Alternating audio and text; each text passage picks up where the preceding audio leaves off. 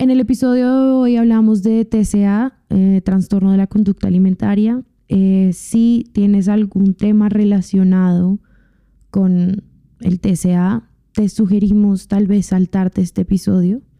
Eh, a pesar de que hablamos desde la experiencia de nuestra invitada, sí creo que es importante que desde la conciencia, si estás en un momento o en un proceso con este tema, tal vez no lo escuches por ahora. Reflexiones de Medianoche, un espacio para hablar de todas las emociones, preguntas y pensamientos que nos invaden y nos mantienen despiertos. Soy Mariana Camacho y estaré reflexionando a su lado sobre estos temas que nos cuestionan tanto a medianoche. Buenas noches y bienvenidos a un episodio más de Reflexiones de Medianoche. Hoy nos encontramos con nuestra invitada espectacular, Juli Pérez, que Juli, desde que yo soy chiquita, Juliana, yo siempre empiezo mis anécdotas de episodio así, pero la verdad es que desde que soy chiquita, Juliana abría la boca y cantaba y yo era como... Mariana. Me derretía. era, era demasiado, demasiado, amiga, era demasiado. En cambio, increíble que yo nunca supe que tú tenías semejante voz hasta que fuimos adultas. Much, muchos, todos dicen lo mismo. Mira cómo es la vida. Todos eran como, ¿qué? Literal. se voltearon y se sorprendieron. Sí, nos sí. dejaste a todos bien anonadados. Bien interesante esa situación. Te lo juro. Bienvenida a Reflexiones Ay, de muchas Medianoche. gracias, me encanta estar aquí. Es mi primer podcast. Oh, Nunca he hecho un podcast. Bienvenida cuando quieras. Gracias. Va a ser la primera vez de varios. me gustan mucho estos formatos porque los, los consumo mucho yo. Yo también. Entonces, sí. sí, soy muy Entonces me consumidora. siento como, como que ahora Entiendes. estoy del otro lado y es como emocionante. Entiendo lo que estoy diciendo. Eh, Juli, precisamente porque sé que es tu primer podcast y también porque conozco yo tu historia como un poco más de cerca, eh, quiero invitarte a, y preguntarte si quieres contarnos un poco toda la historia. Por supuesto, me encantaría. Empecemos un poco porque tal vez deben- tendremos algunos oyentes que seguramente no saben quién eres. Mm, y pues cuéntanos tú quién Muy eres. bueno, ya les cuento. Bueno, yo soy Juli. Eh, tengo 25 años. Nos conocimos tú y yo en Misi. Eh, cuando hacíamos teatro musical, yo hice teatro musical desde. Mis papás me metieron a Misi a los 3 años. Y yo estuve en los musicales hasta los 17. Justo un año después de que entré a, a un grupo que se llama Ventino, eh, que sigue vigente en este momento. Y mm, ahí estuve con ella cinco años, hice una carrera musical muy bonita. Ahí como que sentí como ese primer acercamiento a la industria de la música real. Aprendí muchísimo y viví pues algunas cosas que jamás en la vida me hubiera imaginado vivir. Eh, cantar pues en escenarios que siempre soñé. Y mm, pues también súper acompañada. Fue pues una etapa increíble de mi vida.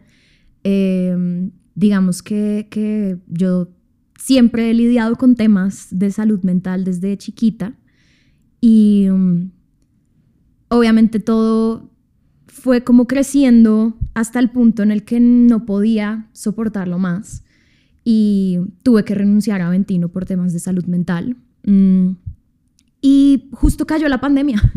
Entonces yo renuncié a Ventino, eh, dimos mi salida oficial en enero del 2020. Y yo me acuerdo que yo dije en ese diciembre, a final de año, yo decía, "Uf, todo el mundo con sus expectativas del 2020, yo no quiero hacer nada. O sea, quiero dedicarme el 2020. Yo estaba haciendo mi universidad virtual, entonces quería enfocarme en eso y no hacer nada, no quería que nadie me viera, no quería nada, quería como enfocarme en acabar mi proceso de sanar, pues que comenzó pues muy temprano y que todavía no ha terminado tampoco. Em, pero sí, quería como darme un descanso del mundo. Y justo cayó la pandemia y pues obviamente es algo que fue terrible para el mundo entero y yo puedo pues con, con mucha gratitud decir que, que, que a mí no me afectó tanto justo porque era exactamente lo que yo quería. Eso es lo que soy básicamente y ya después no sabía ni siquiera si quería volver, eh, si quería volver a los escenarios, no, no sabía muy bien qué quería hacer, solo sabía que, no, que estaba cansada y que no quería nada. ¿Qué estudiaste? Estudié escritura creativa. Porque tu papá... Mi, papá, mi papá es libretista, sí, sí, sí. Em, yo creo que antes de la música yo me enamoré de mucho del cine y mi papá toda la vida me ponía películas que de pronto niñas de siete años no tenían por qué estar viendo. Probablemente. Eh, pero, pero lo amo mucho por eso, porque creo que me, me, me creó un catálogo gigante y, y, gracias. Yo siento que del cine viene toda mi inspiración. Y, y, toda mi creatividad y mis ganas de hacer cosas. Gran parte de tu cultura también estética, artística, viene de ahí. Totalmente, totalmente. Tú estás muy, muy diseñada desde una parte, como, como que yo siento que tu vida la has intentado retratar muy como si fuera una película. Me encanta que lo digas porque 100% sí. Sí, sí, se nota mucho, o sea, siento que es algo que has hecho muy bien y también un poco como desde, se nota mucho desde la estructura familiar que has tenido. Entonces es como se ve muy claramente en la estética y también de tu música y de, y de las cosas que haces, como esa gran influencia cultural, que para mí es una influencia absolutamente cultural, se ve reflejada en tu vida. Muchas gracias por decirlo, porque creo que sí, o sea, yo, yo literalmente vivo mi vida como si fuera una película y quiero honestamente decir que ese, ese ha sido gran parte de mi proceso de, con mi salud mental. Sí. Y es romantizar mi vida y hacer todo como, como si hubiera un, un espectador que, que fuera yo misma y que quisiera yo ser esa heroína de esa película que estoy viendo, ¿no? Em, como si la quisiera hacer orgullosa y que... Y que además te pertenece. Totalmente, que me pertenece y, y que de pronto, em, pues como, como en las estructuras de dramaturgia, ¿no? Todo tiene un clímax, todo tiene un, un, bajón, ¿no? El momento en el que el protagonista eh, cae en su punto más bajo y pues de ahí lo único que queda es subir. Entonces, como que incorporar esas mismas estructuras en mi propia, vida, Dan, como, dan como una luz, ¿no? Te decía justo antes de empezar que, que eh, digamos que en algunos de mis puntos más bajos con mi, con mi salud mental, yo me preguntaba mucho si algún día iba a volver a ver un, un día bueno porque todos eran días malos y, y, cuando todos son días malos uno, siente, uno acepta esa realidad como suya y eso da miedo. Em, pero creo que mantenerme como, no sé, viendo mis películas que me gustan y, y, haciendo las cosas que me gustan y de pronto no son las más productivas, pero por lo menos me mantienen como sintiéndome viva de alguna forma. Exacto, como que todo eso, todo eso hizo parte de mi proceso.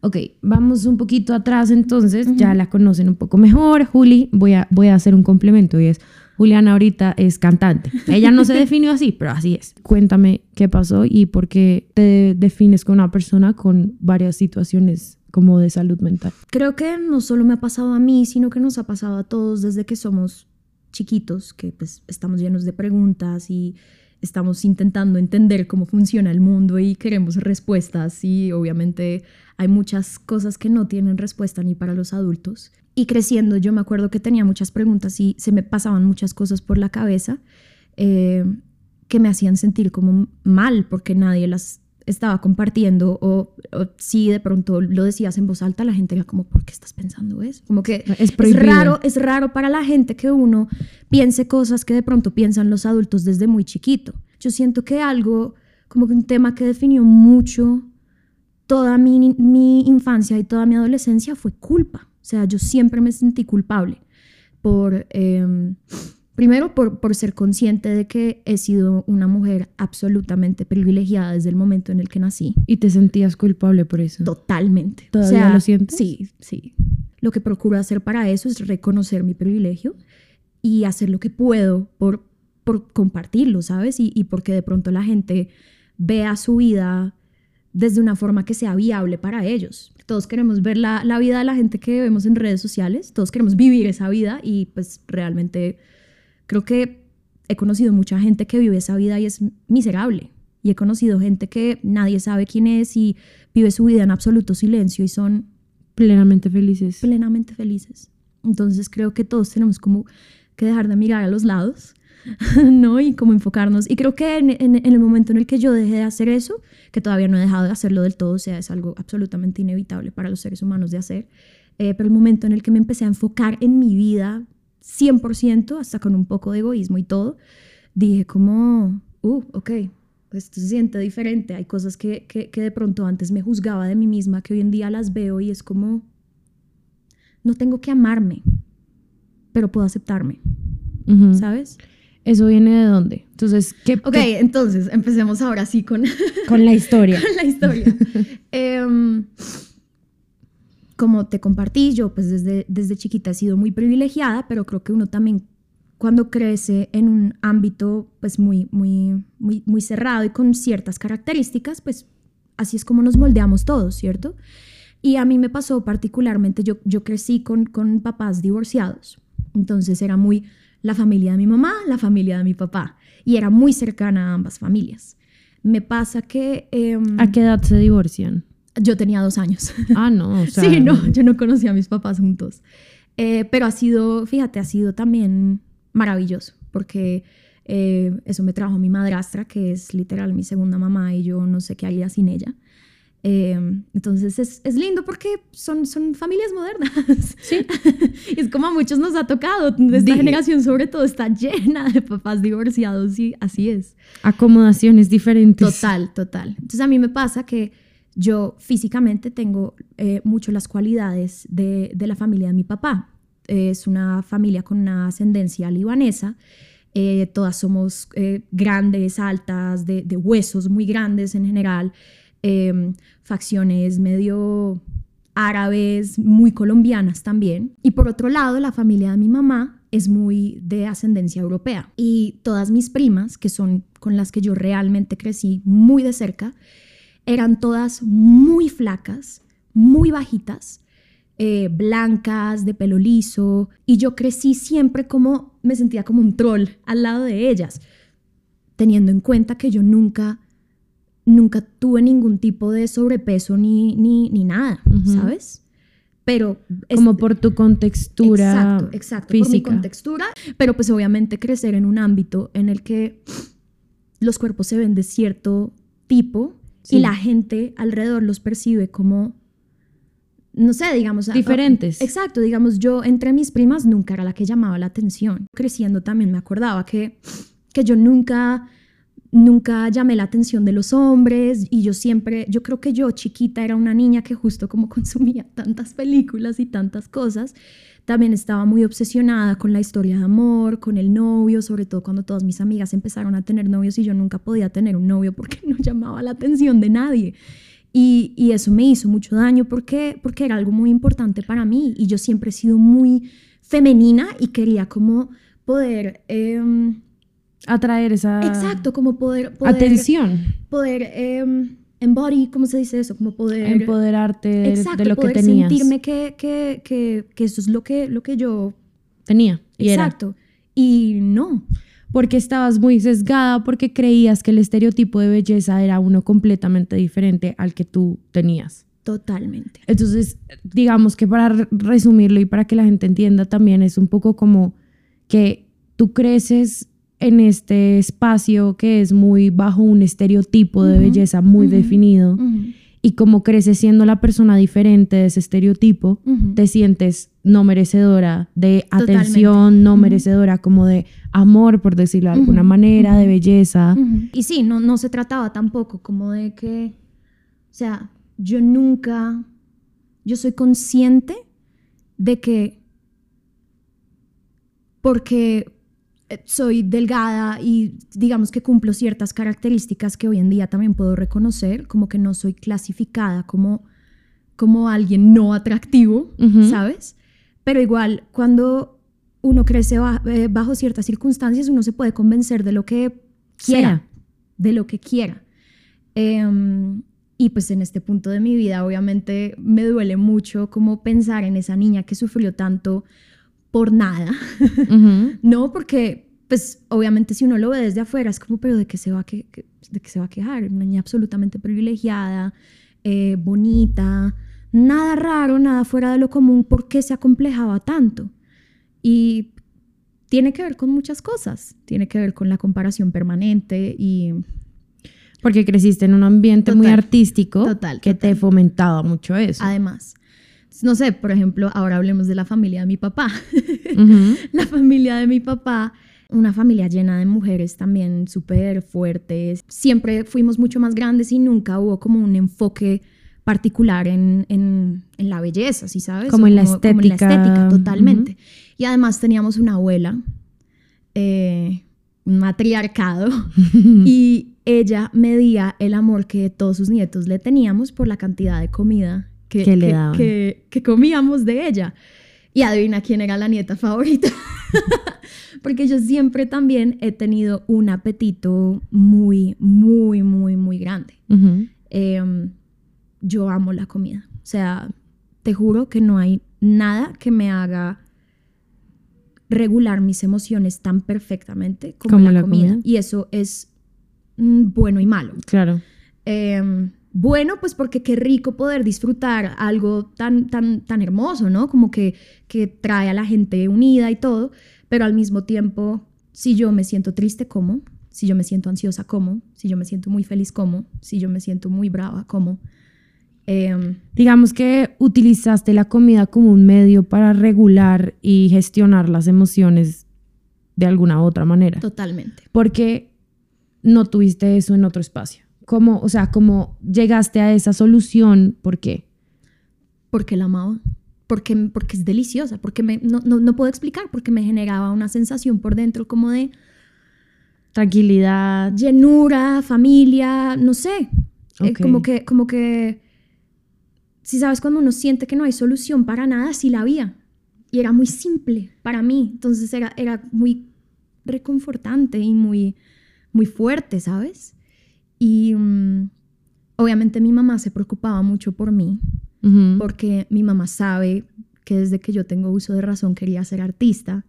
Obviamente ella viene de una generación distinta y obviamente ella nunca en la vida quisiera hacerme daño, pero creciendo, eh, ella se preocupaba mucho por mí y me, me- no, no me restringía comida ni nada, pero como que si era como, no repitas, no, no sé qué, no, no sé qué, que pues todo bien, seguramente también son actitudes normales de, de una mamá y pues no todo el mundo está enfermo de esto, pero pues uno no, no sabe lo que esas cosas pueden llegar a afectar a largo plazo. Y hoy en día mi mamá, después de haber vivido mi proceso entero, porque yo tuve que ir a rehabilitación por seis meses eh, por mi desorden alimenticio, que luego llegaremos a eso, em, pues Ay. mi mamá, mi mamá obviamente sentía mucha culpa y, y mi relación con ella cambió muchísimo después de mi rehabilitación porque ella pudo ver todos esos años en los que yo no podía controlar lo que comía con otra luz, con, con- con darse cuenta de que no era que yo estaba siendo una adolescente rebelde. Exacto, que no era rebeldía. exacto, sino que no podía evitarlo y era como crucial para mi bienestar Emocional. emocional. Muy fuerte. Como a los 15 años, em, mi mamá vio que de pronto era bueno que, que fuera al psicólogo por cosas que seguramente estaba pasando en ese momento, no, no me acuerdo muy bien de qué era. El psicólogo me sugirió que fuera al psiquiatra, algo un poco más especializado. Y ahí me diagnosticaron por primera vez con, con TOC, con un trastorno obsesivo compulsivo, y con ansiedad, mm, con un trastorno por ansiedad. Eh, mi TOC no es, no es el trastorno obsesivo compulsivo que la gente creía que, que- el estereotipo que es como la limpieza, el orden, no sé qué, sino era eh, un trastorno obsesivo eh, por, por ideas obsesivas, ¿sabes? Entonces, O sea, como te obsesionas por ideas. Exacto, y sobre todo, especialmente por ideas catastróficas. Entonces yo, por ejemplo, estaba eh, obsesionada con el fin del mundo y con que eh, iba a llegar el fin del mundo y yo no sabía si lo iba a pasar con mi mamá o con mi papá y era un- una idea que no me dejaba dormir, que yo era consciente de que es una idea y de, que, y de que no es la realidad y ahí está también donde está la estigmatización de la salud mental y es que la gente cree que uno está loco. Ujú. y el tema es que uno sabe, uno sabe qué es la realidad, pero uno no puede evitar sentirse o pensar lo que piensa, aún así uno sepa que no es real. Que ese pensamiento te lleve a tener una emoción muy fuerte al respecto. Exacto. Entonces, a mí, yo siempre he odiado salir de la casa justo por las ideas obsesivas de todo lo que nos pasa a todos, pues de que nos dé miedo, que nos atraquen, que nos muramos de la nada, pues esos son pensamientos que todos tenemos, pero a mí me afectaban de forma obsesiva hasta el punto de... de que pues, te de- de invalidaban me la acción. invalidaban una vida normal, ¿sabes? Em, entonces sí, ahí comencé como mi proceso con el trastorno obsesivo compulsivo. Y también más adelante me diagnosticaron trastorno por atracones, que em, es, es uno de los desórdenes alimenticios que em, no se conocen del todo bien y que mu- mucha gente sin saberlo los tiene, eh, que por definición es eh, como un episodio con sensación de pérdida de control en, en el que uno consume una cantidad mm, ex- excesiva de comida, cada uno tiene su propio comportamiento. Y pues obviamente mi mamá estaba muy, muy preocupada por mí en ese momento. ¿Ella se daba cuenta? O sea, ¿no lo hacías a escondidas? Claro, lo hacía a escondidas, pero es muy fácil darse cuenta que, que, que hay cosas que faltan. No quiero, por, por, lo que te, por lo que hablamos previamente, no Entiendo, quiero hablar entiendo. de los síntomas como tal, porque la gente habla muy tranquilamente de los síntomas y eso lo único que hace para los espectadores es darles ideas y si alguien que en este momento tiene un trastorno alimenticio nos está viendo en este momento, no está recibiendo esto de forma crítica, sino lo está recibiendo de forma absolutamente... Absolutamente Exacto. introspectiva. Exacto. Entonces era muy fácil para mi mamá darse cuenta. Luego entré a Ventino. Ajá. Y luego sigues creciendo y te gradúas del colegio ahí o te o Me gradué del colegio a los 17. Ajá. Mm, O sea, entras a Ventino, te gradúas del colegio. fue como al mismo tiempo. Ok. Me estaba graduando del colegio cuando entré a Ventino. Es, es muy curioso. Aquí voy a contar cosas que nunca he contado, por ejemplo. Eh, Ventino, yo las conocía, pues no las conocía. Conocía, conocía- conocía a Natalia y a Camila. Natalia porque estaba en mi colegio y Camila porque estaba en Misi. No conocía a Olga y a Maquis, pero digamos algo que me pasaba con Natalia es que Natalia era la niña popular, perfecta, por la que todo el mundo se moría en el colegio. Em, entonces, para mí, ahora pasar a estar como en un grupo con la niña más popular, linda, etcétera, del colegio, sien- habiendo sido yo, a ver, yo, yo, yo no, gracias a Dios, nunca sufrí de temas como bullying ni nada de eso, pero pues yo era X, ¿sabes? Yo, yo pues nunca, nada, Era como un cero a la izquierda en el colegio. Pero es muy raro porque eras un cero, tú te, te calificas así como un cero a la izquierda en el colegio, pero en tu otra vida, que era Missy, porque sí era una vida, no te sentías así. Totalmente, totalmente, pero también cuando uno está creciendo uno siente que el colegio es todo. ¿Sí? ¿Sentías eso? 100%. Y me Es que pasaba yo no. que- no, No, que- para mí el colegio era como, ay, el colegio de tengo que ir. qué envidia, porque mira, fíjate lo que a mí me pasaba y es, obviamente, el colegio en el que yo crecí eh, valoraba ciertas cosas, ¿cierto? Y calificaban mucho a los estudiantes. Entonces, Ujú. básico, avanzado, no sé qué. Yo crecí creyendo que era estúpida, literal. Ok. porque me esforzaba muchísimo en todo lo que hacía y nada nunca era suficiente. No me iba del todo bien en nada. Entonces yo era como, ah, ok, soy estúpida. Mm. y luego, cuando entro a la universidad y empiezo a estudiar lo que me gusta y todo, me doy cuenta de que en realidad me va demasiado bien y soy de los mejores promedios de todos. Entonces, eso también De la universidad. habla, sí, sí, sí, habla del sistema educativo y de los diferentes eh, métodos en los que aprendemos, ¿no? Yo, pues me atrofia la matemática, pero si de pronto me explicas las cosas de forma más Di- didáctica. dinámica. Exacto, todos tenemos formas de aprender completamente distintas. A mí me Bueno, pasó eso, pero yo, en verdad, es que el colegio me parecía como un, como, o sea, a mí me parecían estúpidos. Entonces era como, yo sentía que como que, o sea, como que, ¿aló? ¿Sabes, ¿Sabes qué me pasa a mí contigo? Yo siempre te percibí como una persona tan segura de ti misma.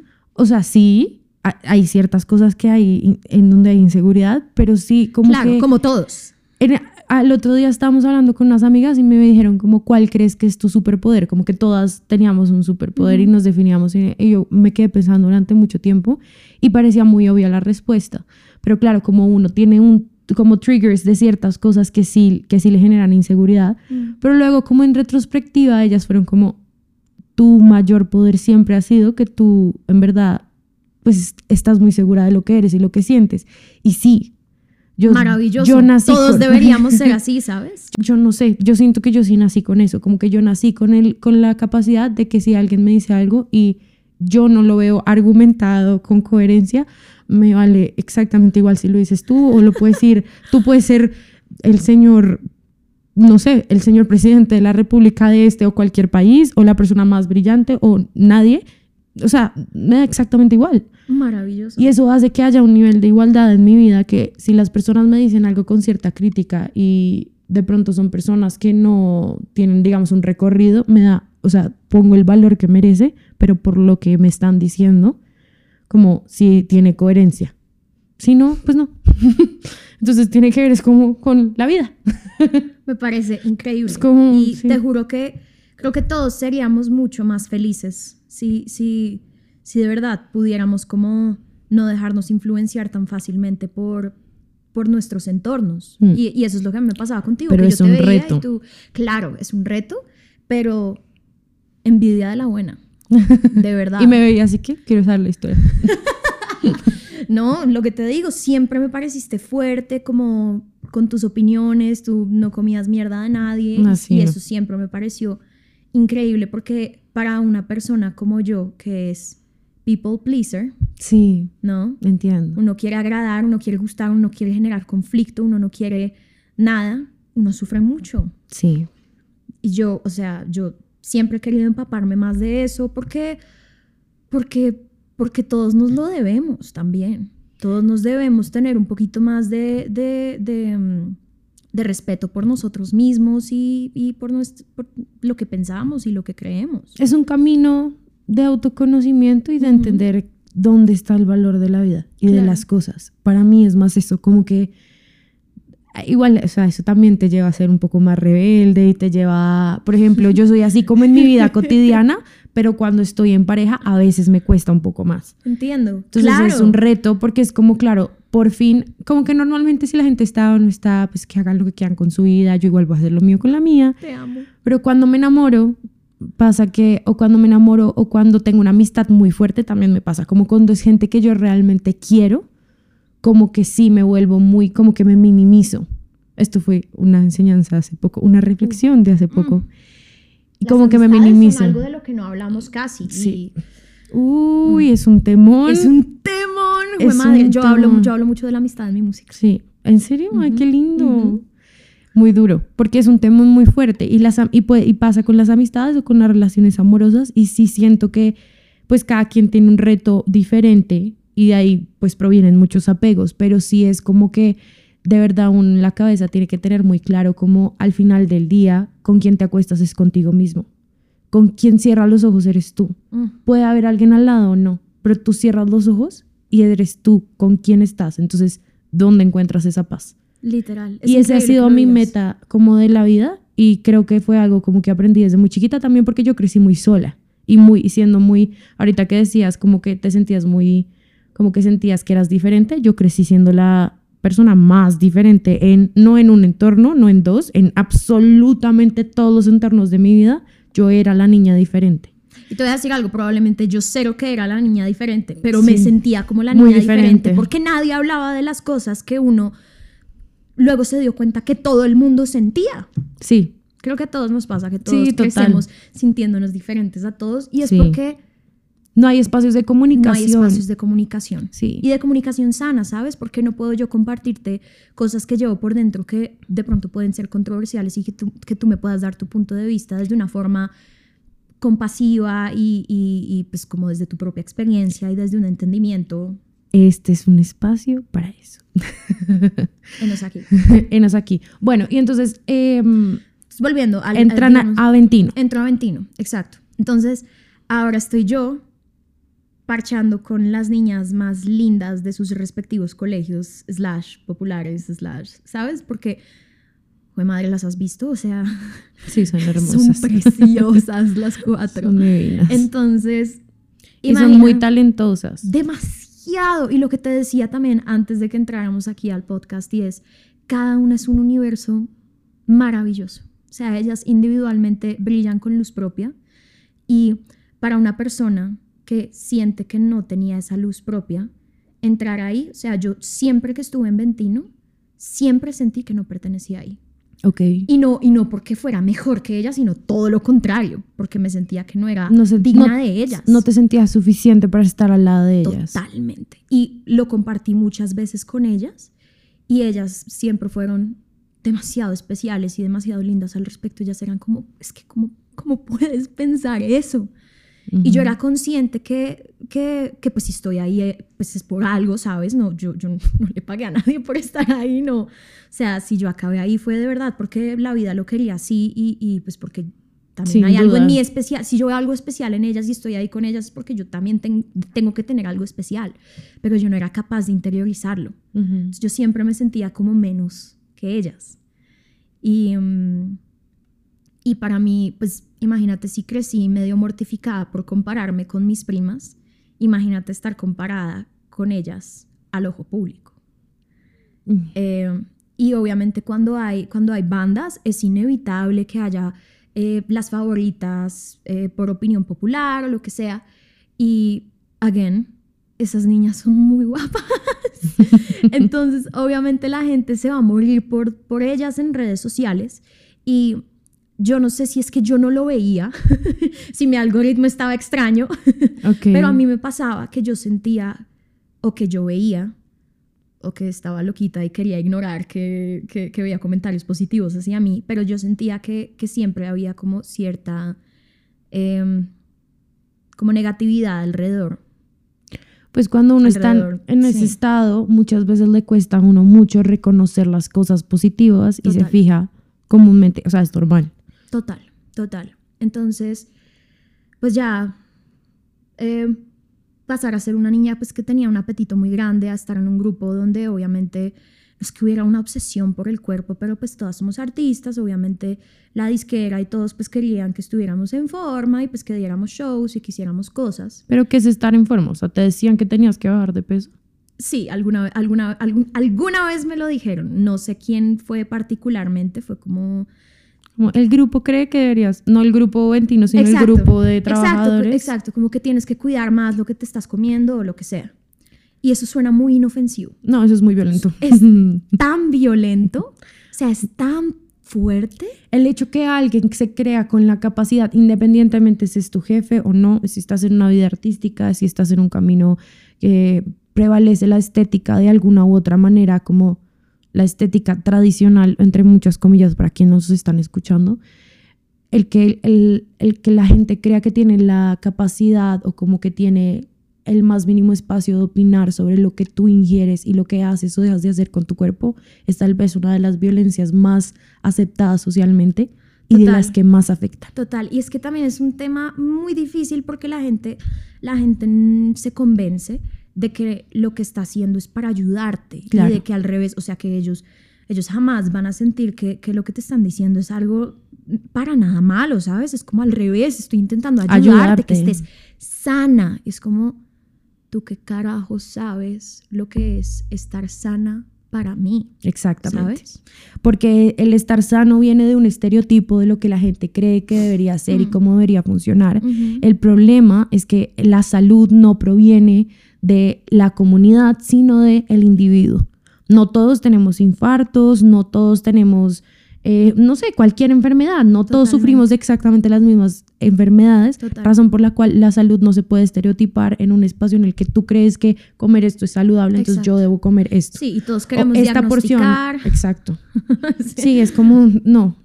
Sí, no, nadie, nadie, nadie tiene derecho a opinar sobre los cuerpos de absolutamente nadie. Desafortunadamente por la sociedad en la que vivimos y algo que también me repitieron muchísimo en mi, en mi rehabilitación eh, para mi desorden alimenticio es que por más de que yo quiera y haga y quiera hacer de verdad todo en mi poder con mi música, con, con todo lo que haga para poder advocar sobre estas cosas, yo no, voy a- yo no puedo cambiar el mundo. Ok. Y em, yo, yo sé que es difícil, es, es, es una, es una pepa difícil de tragarse, pero em, algo que me da mucha tranquilidad es que yo puedo hacer todo lo que está en mi poder para controlar cómo esas cosas me afectan. Exacto. En tus manos para ti. Exacto. Entonces, yo puedo ir a alguien, decirme lo que sea y uno de los de las eh, herramientas que me dieron en rehabilitación se llamaba teflón. que, no, no, teflón que es así como la mantequilla se desliza en el teflón, así se tiene que sentir todo lo que la gente opine sobre mi cuerpo de aquí hasta que me muera. Y es solito, se me, se me, se me escurre por la piel y lo ya. que se quedó, va. quedó y lo que se tiene que ir se va. Yo soy consciente de que todos los días estoy haciendo un esfuerzo por ser, por hacer lo mejor que puedo. Y eso tiene que ser suficiente para mí. Y aunque a veces no se sienta como que lo es, sé en mi conciencia que tengo que trabajar hacia eso todo el tiempo. Y bueno, entonces como que eh, entras a Ventino y la presión empieza a ser mucho más fuerte y a, en, antes de entrar a Ventino ya te habían diagnosticado con el TCA. Con los atracones. Atracones. Y, más, y se empieza a volver algo como mucho más constante.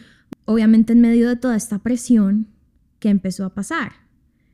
Como ya te dije, yo regulo mis emociones con comida. Claro. Y cuando las emociones se vuelven más intensas y la presión se vuelve mucho más alta, ¿qué empiezo a hacer? Empiezo a comer aún más. Ok. Y fue muy fuerte porque eh, se convirtió un poco en un chiste, ¿sabes? Y obviamente cuando uno va y hace entrevistas en las bandas es como, ¿quién es la más dormilona? ¿Quién es la más no sé qué? Y siempre que llegaba la pregunta de quién es la que más come, siempre era como, era un chiste. Y, y yo también con, contribuía con eso, pues porque obviamente yo también, a mí también me gustaba sentir como, ay, sí, yo, era, sí, yo soy la que más como, no, no se sentía como algo tóxico, aunque sí que lo estaba haciendo. Entonces, siempre que llegaba el tema de quién es la que más come, Juliana, no, es que Juliana, es que no se imaginan, Juliana es una caneca, o sea, Juliana, cada vez que uno que estamos en un restaurante y todo el mundo quedó llenísimo y nadie quiere comer más de su plato, todos se lo pasamos a Juliana porque ella acaba con todo lo que hay en la mesa. Y a mí al principio me parecía divertidísimo y hoy en día no me da ni un poquito de risa, porque al revés, eh, contribuyó con que se normalizara tanto, tanto el tema y, y y yo era como reconocida por eso, pero al mismo tiempo se esperaba ciertas cosas de mí, entonces era como un espectáculo que era un arma de doble filo porque obviamente es divertido pensar que alguna es muy comelona, es como una cualidad quirky, sí. pero es, o sea, cuando, cuando uno le está afectando eso por dentro y cuando uno realmente está tan enfocado en regular todo ese estrés y toda esa ansiedad, porque además pues con el trastorno de ansiedad es muy debilitante, mm, todo empeoraba. Entonces todo, todo solo... Entraba en un círculo muy constante. Exacto. Eh, uy, es que me parece muy difícil porque es como que además tú te estabas todo el tiempo reafirmando como yo soy la diferente, soy la que hace esto, esto, esta situación, comer es la que me, me lleva a esto, pero esta situación que me promueve el comer me vuelve y me lleva y da infinitas vueltas. Sí, tal cual. Ahí. Y también, o sea, lo que quiero aclarar con todo esto es, madre, yo en Ventino fui demasiado feliz. Y yo de verdad tuve, o sea, Ventino fue un caso, uno oye historias de terror sobre los artistas y sobre las bandas y sobre todo, uno oye historias de terror. Nada de eso pasó en Ventino. Ventino fue maravilloso y realmente en medio de lo que es tener una convivencia con otras cuatro personas, nosotras tuvimos el mejor escenario, de verdad. Yo las amo a ellas profundamente y soy consciente de que nada de lo que me pasó a mí fue culpa de ellas.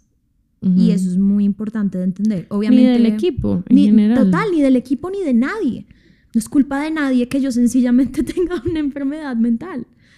Em, que eso es lo otro que es muy importante y es que la gente cree que los desórdenes alimenticios son caprichos, son actitudes, son... No, son enfermedades mentales. Y cómo puedo sustentar todo esto cuando yo eh, fui a rehabilitación, que ya vamos a llegar a ese punto, em, yo estaba tomando la misma rehabilitación que las niñas que tenían anorexia, bulimia, trastornos por atracones y todos sus mil derivados porque el trastorno alimenticio de cada persona se ve completamente diferente. El TCA tiene diferentes formas de evidenciarse. Es que ahí está el punto. Ahí está el punto y es que el trasfondo y lo que llevamos por dentro es exactamente lo mismo. Exacto. La diferencia está en los síntomas. Las, los, de verdad es, impresionante. En rehabilitación, eh, pues yo eh, conviví con, con muchas niñas que, que, me llevo en el corazón. Espérate, quiero saber en qué momento llegas ahí. ah, bueno. Entonces, entonces listo. Em, se acaba. Entonces te sales de 21 en enero del 2020. Todo esto pasa antes. ¿Ah, sí? Sí, claro. Em, nosotras tuvimos un viaje a México en, creo que en, mayo del 2019, si no estoy mal, me acuerdo porque empecé universidad. y, mm, y como hacia julio, no, a partir de mayo empezó el tema. Como fuerte. Sí, exacto. Y digamos que también a, pues haber estado lejos de casa y todo, pues fue como las condiciones perfectas para que se dieran el problema, para que se diera el problema, que pues desafortunado, pero así fue. Y obviamente viviendo con ellas fue muy fácil que se dieran cuenta. Eh, pues porque convivíamos literal 24/7 juntas. Antes de eso, ellas no sabían. No, no, no, no. Em, no. Y cuando se dieron cuenta, me hicieron un, un face to face Sí, me sentaron y me enfrentaron. me sentaron, uy, me acuerdo mucho de ese día, me sentaron en la sala de la casa, muy preocupadas, y pues me dijeron como que le tenía que decir a mis papás que si no lo hacía yo lo iban a hacer ellas. Em, las detesté con toda mi alma en ese momento, pero hoy en día no se los podría agradecer más, porque obviamente yo no les hubiera contado a mis papás y mi historia hoy sería completamente diferente. Y creo que cuando, cuando, cuando uno percibe que alguien está teniendo un problema de ese estilo, es importante em, aproximarlo de una forma delicada. Em, obviamente nadie va a tener la reacción perfecta, porque nadie, nadie, sabe, nadie sabe cómo lidiar con eso y nadie hmm. sabe realmente qué, qué, está bien o qué está mal. Lo que ellas hicieron, por ejemplo, después, estaba mal, pero mm, al revés lo hicieron pensando que estaba bien. Sí, lo, yo siento que cuando uno quiere tanto a alguien y se da cuenta que está sufriendo y que está viviendo una situación difícil, como que la cabeza fría y pensar en las consecuencias no inmediatamente siguientes, sino como un poco más a futuro, Total. es muy difícil. Uy, sí, y es que uno, uno quiere proteger a la gente que ama. Y, es más, como es una emergencia, es una situación tan grave, salir como de como que uno lo que busca es en ese momento solucionar inmediatamente. Sí, sí, sí, totalmente, total. Y pues ellas no estaban ni capacitadas mm. ni nada para lidiar con, con, algo así. Pues al final del día también eran niñas. total, total. Entonces, em, nosotras volvíamos eh, en julio. O sea, ya se dan cuenta, te sientan, te hacen el cara a cara. el cara a cara fue muy tarde, o sea, fue como, fue como en julio. O sea, el cara ya, cara, ya nos íbamos a devolver cuando fue el cara a cara. Em, entonces, pues nos, nos devolvimos y obviamente, pues mi, mi, mamá siempre ha sido muy, muy clara con todo y, y, literal lo primero que hizo fue meterme en un programa de rehabilitación. Em, ¿Permanente de los que te vas a estar en el lugar o como que ibas? Es, es... Remotamente. Es remoto. Eh, iba iba a, a, pasar el día y dormía en mi casa. Ok. Básicamente. Ok. Eh, obviamente fue una etapa muy difícil porque yo no estaba yendo a entrevistas, yo no estaba nada, entonces como, ay, ¿dónde está Juliana? Y hasta la gente especulaba como, ¿dónde, ¿dónde está Juliana? Pero pues obviamente nadie podía hablar del tema. Pues abiertamente. Exacto, y, no, y yo, yo, pues obviamente cuando uno está así de mal, uno no quiere que nadie sepa. Y entonces fue, sí, fue un proceso de seis meses. Y en ese proceso de rehabilitación, yo entendí que me tenía que salir de Ventino. Por muchas razones. Em, entendí que iba a ser muy difícil sanar en el mismo entorno en el que me enfermé. Eh, Uy, Julia. Pues obviamente lo estuve desde antes, pero No, pero entiendo. sí, y mira que, que, yo también tenía que trabajar muchas cosas de fondo. O sea. Que venía de mucho más atrás. Total, de mucho más atrás. Yo tenía que, que, que, que empezar a trabajar por primera vez en mi vida en. ¿En ti? En quererme un poquito, ¿sabes? Como en, como en, en dejar de mirar para los lados, como te dije. Porque yo toda mi vida la viví mirando a ver qué estaban haciendo los demás y queriendo replicar eso, porque yo no quería hacerla diferente. yo, yo, lo único que siempre he querido hacer en mi vida es encajar. Y, y cuando uno siente que están todos los elementos para que uno no pueda hacer eso, es, es una desesperación. O sea, yo, yo estaba lista para acudir a cualquier método que necesitara para encajar. Ahí llegó el desorden alimenticio. Quería ser, yo quería verme igual que ellas.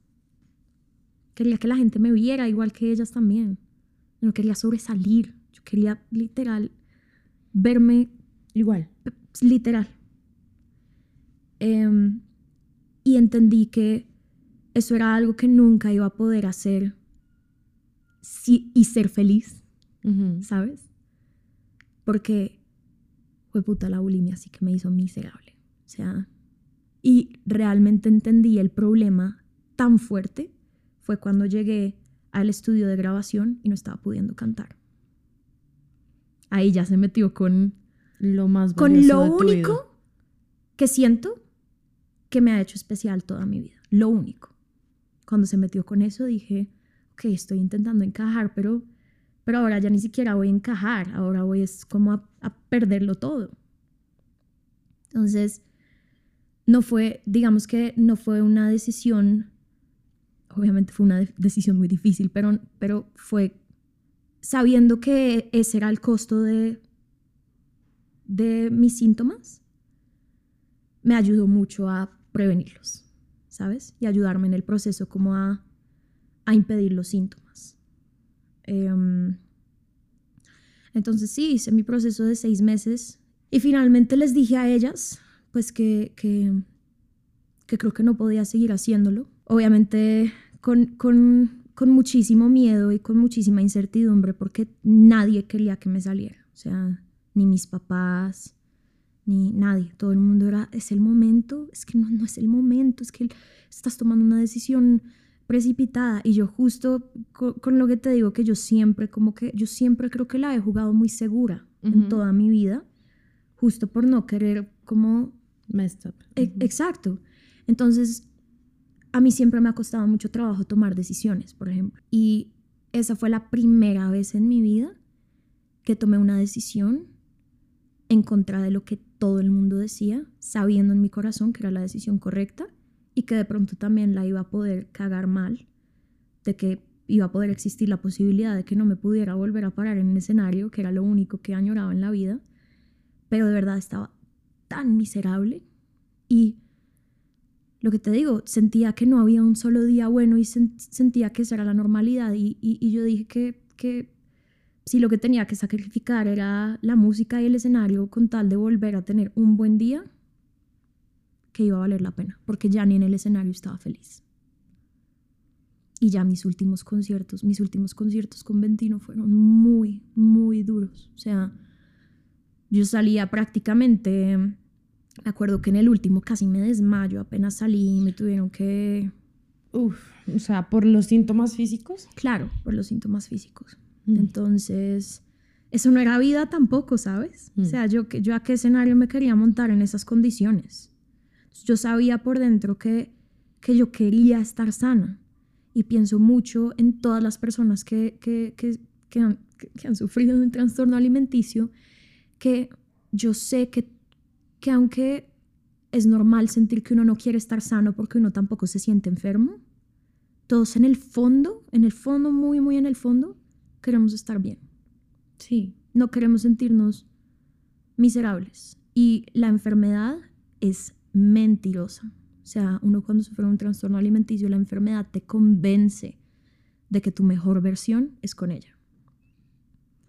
Y por eso, Justo. Porque también, yo creo que también hay que, no, no voy a decir como amar la enfermedad, sino como hay que aceptar de dónde viene. Y la enfermedad llegó a ti para en tu cabeza salvarte. Total, total. Sí, digamos que no quiero ver la enfermedad como una bendición. Sí, no, no es. pero- Nadie quiere ver una enfermedad de, de- de esa magnitud como una bendición. No, pero sí vino un poco como a- para que tú tomaras las riendas sí, sí, sí. y to- de mi vida. De, tu de mi vida totalmente. Y, eh, Mari, yo, yo me empecé a querer mal. O sea, yo, yo, yo hoy en día me amo. Se nota mucho. Gracias. Se nota mucho la Pero diferencia. eso, tengo 25 años Mm. y eso llegó hace dos años. Antes, antes de, los, de los últimos dos años, te, me retira- odiaba. te retiraste de, de Ventino y llegó pandemia, como una gran bendición ahí sí para ti. Pero ¿y ahí qué pasó? ¿Seguías en rehabilitación o ahí ya solo con acompañamiento? Con acompañamiento, sí. No, la rehabilitación fue intensiva, eh, digamos, los seis meses. Ujú, Mis julio a Mis enero. últimos seis meses en Ventino, literal. Ok. Me da, pesar con ellas, de verdad, que hubieran tenido que, que- vivir todo lo que vivieron, porque estoy segura de que se- esa rehabilitación no fue nada fácil para ellas tampoco, como grupo y como individuos, porque yo sé que ellas me veían sufrir mucho también y pues me querían mucho y yo las adoraba. Ujú. Entonces, muy fuerte ahí, pero llegó la pandemia y nada, descargué TikTok como todo el mundo. y algo que me, que me marcó mucho en pandemia, que fue demasiado estúpido, es que dejé de maquillarme. Y yo siempre he visto el maquillaje como, como, como un recurso para sentirme más segura de mí misma. Em, siempre abusaba de él desde muy chiquita, justo porque no quería que mi cara se viera como, como es. y em, con el maquillaje, cuando dejé de maquillarme, como que experimenté un poco como de, como, como de, como una sensación, como de sentirme por fuera de mi cuerpo, porque me miraba al espejo y era como, como que no me reconocía, pero, pero tampoco me disgustaba lo que veía. Sí. Entonces fue muy fuerte. Y, y empecé pues como a cuidarme la piel y como, como, no sé, como endiosarme un poquito más, hacer más rituales, como de, de sí, como de, de, de, de tratarme como la protagonista de mi propia película en su, en su makeover, en su, y en su makeover no como pasa en las películas, que es el cambio de ropa, el cambio de, peinado, de todo, sino al revés. Fue como un des makeover para mí. Ujú. Eh, fue como en vez de un glow up, un glow down. y, y- Al contrario, yo creo que fue un gran, un gran totalmente, glow up. O totalmente. sea, Yo también lo veo así ahora, pero, pero sí me hizo, me hizo despertar mucho y me hizo como empezar a, a volver a conocerme, que eso es, es brutal. O sea, cuando uno se da cuenta de que uno no se conoce, lo único que le queda es conocerse. Pues sí. Y cuando uno está en el proceso de conocerse, uno obviamente quiere solo ver las cosas lindas, ¿no? Y uno quiere descubrir que uno es especial y que tiene cualidades que de pronto no, no identificaba antes y ahora sí y son hermosas. Uy, no, conocerse también es una mierda. es fatal. O sea, uno de verdad se ve y uno dice, o sea, yo miraba en el espejo y decía, uy, soy una mierda. O sea, Sí. Hay de verdad que estoy, difíciles. estoy, estoy, estoy bien jodida. O sea, horrible. Enfrentar el demonio también implica, o sea, a mí me parece muy chistoso porque a mí también me ha parecido muy chévere conocer las cosas que no me gustan. Ajá, total. Entonces, ahora sí. En el día a día que los identifico, como, no sé, como a veces hago, como, yo a veces miro mal a la gente o hago como malas caras. Entonces cuando hago malas caras y digo, ay, fue puta, tal vez no haber sido mala cara. Sí, como que es como, sí, como que me, me enfrento al demonio y es como, pero, Sí. pero también me gusta a veces esta parte Sí, no tan sí, positiva de mí. Y te voy a decir algo, la gente que te quiere, a la gente que te quiere, La gente le va a sabe. parecer lo máximo. Ah, sí. Y mira lo que me ha pasado eso estos últimos dos años que me he empeñado en conocerme. Es muy chistoso que ese conocerme, la gente que ha estado conmigo desde el primer día, como mi mamá, mi papá, mi hermana, mi Mm. mejor amiga de toda la vida, todos ellos ya me conocían. Eso te iba a decir, que uno cree que es como, ay, no, entonces ahora tienen todos que es- aprender a es una amarme. nueva versión de mí misma y es como, No. no. es la versión que siempre hemos visto, solo que ahora tú la conoces. Sí. Y es como, oh, o sea, de verdad. Y lo que te digo, no es ese discurso culísimo que nos intentan vender hoy en día del amor propio, porque si uno, uno no tiene que amarse. si uno de verdad se pone la presión de que tiene que amarse, uno solo va a lograr odiarse. Uno, yo creo que es más, uno tiene que conocerse. Uno tiene que conocerse y uno tiene que estar bien con lo que hay. ¿sabes? O sea, yo sé que, em, por ejemplo, yo estoy medicada hace siete años por, por eh, Por todo. exacto, por todo. La que ya nos Tomo fluoxetina hace siete años, que es eh, mi medicamento para mi salud mental, y yo sé que yo funciono muy bien con fluoxetina. Y ya, o sea, no, no, no, no tiene que haber un estigma alrededor de tomarme mi medicamento si eso me hace estar mejor como una persona que sufre de migrañas, si se toma su pastillita o su, se inyecta su maricada, pues va a estar mejor, ¿sabes? O sea, porque uno se va a privar de las cosas que lo hacen sentir mejor. Si o sea, no, no- no tiene sentido que suframos y que, y que escondamos todo lo que nos, nos, nos duele y nos, sí, pues nos hace estar bien con nosotros mismos al final del día. Sí, a- sí, lo que pasa es que no le sirve a todo el mundo. Ese es el punto. Totalmente. Entonces creo que viene un poco más desde el lugar del reconocimiento de eh, precisamente lo que estamos hablando del autoconocimiento, como que cada quien empieza a entender qué le sirve Total. a cada quien. Y te voy a decir algo, perdón, voy a hacer un paréntesis con eso. Yo soy consciente de que el hecho de que a mí me funcione la fluoxetina y no me genere ningún efecto secundario extraño es un privilegio. Sí. Y es gracias Dios, ¿sabes? Porque hay gente que no puede consumir fluoxetina porque le generan 18 efectos secundarios que terminan volviendo peor el problema. Sí, pues digamos que la- es una medicina que fue creada para, para eso y, y hay unas personas que les sirve por su organismo y otras no. Viene mucho desde la individualidad, Total. lo que tú has dicho todo el tiempo y, y- y creo que es muy lindo de reconocer. Quiero, para cerrar, quiero hacerte una última pregunta, como ¿qué pasa con la música que viene y qué pasa con la música en general? O sea, ¿cómo vuelve a tu vida Uh. que y qué papel está jugando? es un... No es un final feliz porque no es el final, pero sí es muy feliz. Y es el hecho de que, digamos que muy resumidamente, cuando yo estaba en Ventino, eh, por más de que yo amo Ventino y amo las canciones de Ventino, a mí me costaba mucho trabajo identificarme con la, con la misma música de Ventino porque no era lo que yo estaba viviendo como tal. Y eso tampoco está mal, ¿sabes? O sea, eso no significa que, los que todos los artistas entonces tienen que vivir su música al pie de la letra de lo que es su vida. Está bien el, el que decida hacerlo, el que no decida hacerlo. No hay, no hay formas correctas o incorrectas de hacer música. Pero para mí no era auténtico y no me hacía tan feliz. Em, y yo empecé a odiar la música en general. O sea, cuando la música te empieza a hacer ruido y tú lo que más amas en la vida es la música, hay un problema. Hay un problema. Entonces, ¿qué dije?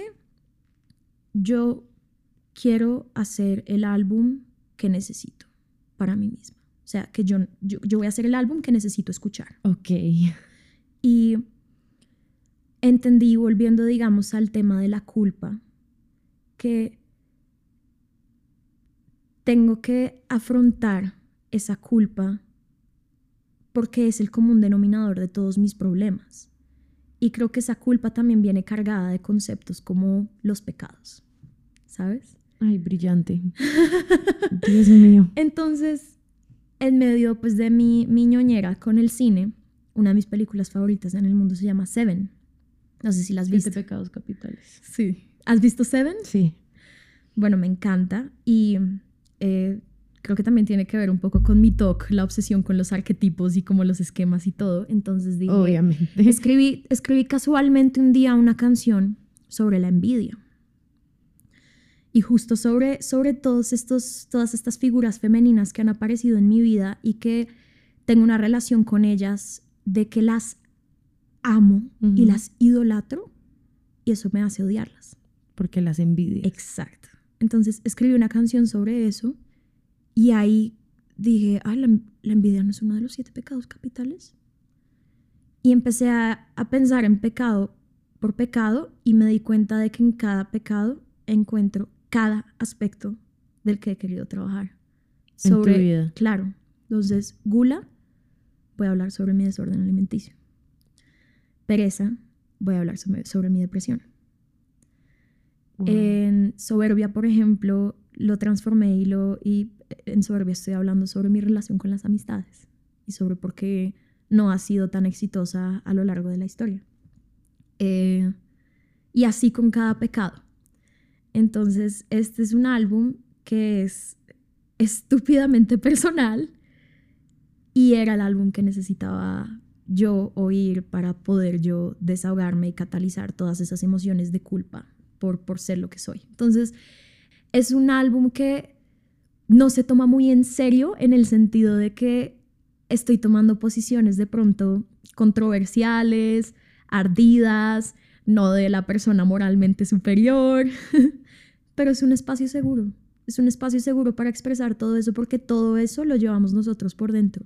Todos hoy en día en las redes sociales queremos ser los más políticamente correctos, los que em, son unos santos, que nunca, nunca hemos cometido un error, nunca hemos sentido ninguna emoción negativa frente a nadie ni nada.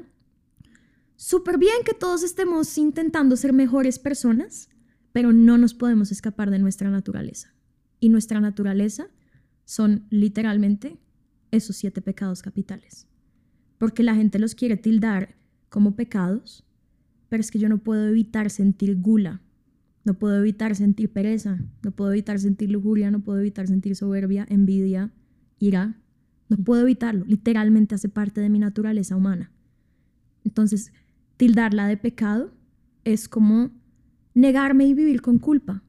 Lo que tengo que hacer es convivir con ellos, ¿sabes? Sí. O sea, tampoco la idea es servirles y alimentarlos porque eso nos da muerte al alma y por eso se llaman The Seven Deadly Sins en inglés y es los siete pecados mortales, que es porque le dan muerte al alma. Eh, que sí, le dan muerte al alma, pero pues hace parte de nuestra naturaleza humana, entonces tenemos que convivir con ellos. De hecho, creo que es una forma en lo que lo estás haciendo de transformarlos y como de transmutarlos. Ay, gracias por decirlo. Sí, pero entonces creo que es eso. O sea, como que uno a través de tratarlos y enfrentarlos y decirlos y como enfrentarlo de la manera en la que tú le estás enfrentando, porque tú misma lo dijiste, es tu forma y lo que tú lo has vivido y como tú has procesado la culpa de lo que has sentido, es también una gran forma de transmutarlo, conocerlo y enfrentarlo. Totalmente. Pues me alegra mucho ver la artista en la que te estás convirtiendo.